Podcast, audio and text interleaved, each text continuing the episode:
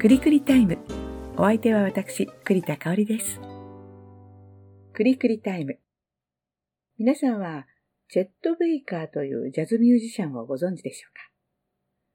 実は先日私が参加したナレーションのワークショップで使ったテキストが、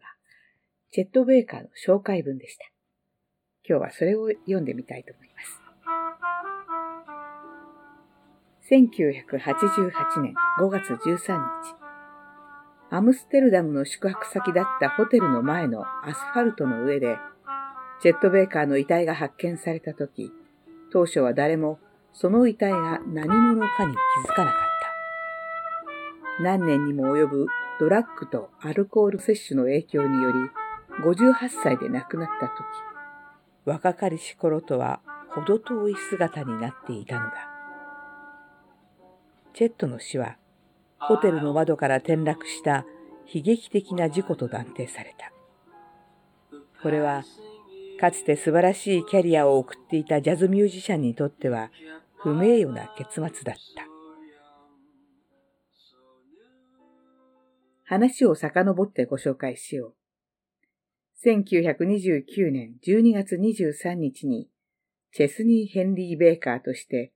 オクラホマ州イエールに生まれ、父親はプロのギタリスト、母親はピアノを弾くという音楽一家で育った。1946年、16歳の時にチェットは米軍に入隊し、管楽器のスキルを活用して、米軍の楽隊で演奏を始めた。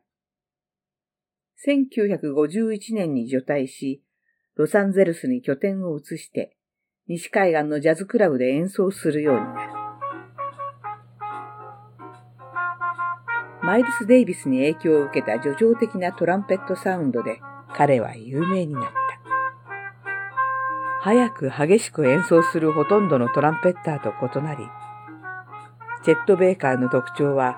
他のミュージシャンであれば100の音を奏でても表現しきれないものを同じトランペッターのマイルス・デイビスのように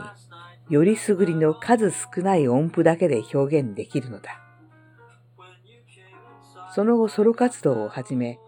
ボーカリストとしてもトランペッターとしてもすぐに存在感を示し、1954年にジェット・ベーカー・シングスを発表。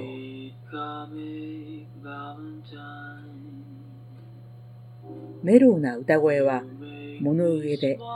夢のようであり、さらに幅広い聴衆を魅了した。直感で演奏するプレイヤーであり、楽譜はほとんど読めないが、耳で覚えた。ジェットはそれでも常にベストジャズトランペッターのトップを獲得し、音楽教育を受けていたディジー・ガレスピーやマイルス・デイビスを超えていたほどだ。写真写りが良く、アイドルのようなルックスだったチェットは憧れの存在となり、ハリウッドがそこに目をつけた。彼がお金になる銀幕スターになる可能性にかけて、朝鮮戦争を舞台にした映画、ヘルズ・ホライズンで、トランペットが演奏できるジョッキーというキャラクターに配役された。その後さらに映画に出演することを勧められたが、彼はミュージシャンとしての人生を選んだ。当時のジャズミュージシャンとしての生活は危険も伴う。この頃には麻薬がチェットの人生に大きく影響するようになっていた。他の多くのジャズミュージシャンの中では、麻薬がクリエイティビティの助力になると思われていた。チェットもその誘惑に屈し、人生を破滅に向かって歩んでいってしまう。50年代後半に、チェットは麻薬の使用により、アメリカ当局に追われ、その手を逃れようと、アメリカからヨーロッパに移住した。しかし、1960年にイタリアにてヘロイン所持で収監され、その後また麻薬の問題でイギリスからもドイツからも追放された。アメリカに帰国したチェットは、60年代初期に様々なレーベルで音楽を制作し続けたが、1966年に喧嘩で歯を折られ、そのキャリアは転落していく。その暴行によって口を負傷してしまい、トランペットを演奏することが不可能になってしまったのだ。ガソリンスタンドで働くまでになり、差し歯を入れるまでトランペットを演奏することができなかったのだ。70年代に入ると、チェットは自身のキャリアを立て直し始めた。しかし、70年代には人々が求めるジャズの趣向が変わってきており、ビバップやストレートなジャズは、より人気のあるフュージョンやジャズロックにとって変わられていた。チェットはジャズ界のジェームス・ディーンと称されたこともある。確かに彼の人生における経験の中には悲惨な出来事もあったが、チェットはジェームス・ディーンと違い、若くして亡くなったわけではない。それどころか、ジャズ界には確実にその足跡を残し、約40年に及ぶキャリアでその道のりを形成した人物だった。チェットは、ジュリアードを卒業していなくても、直感でそのボキャブラリーを理解し、深い感情と独自のサウンドを持ってプレイすることができれば、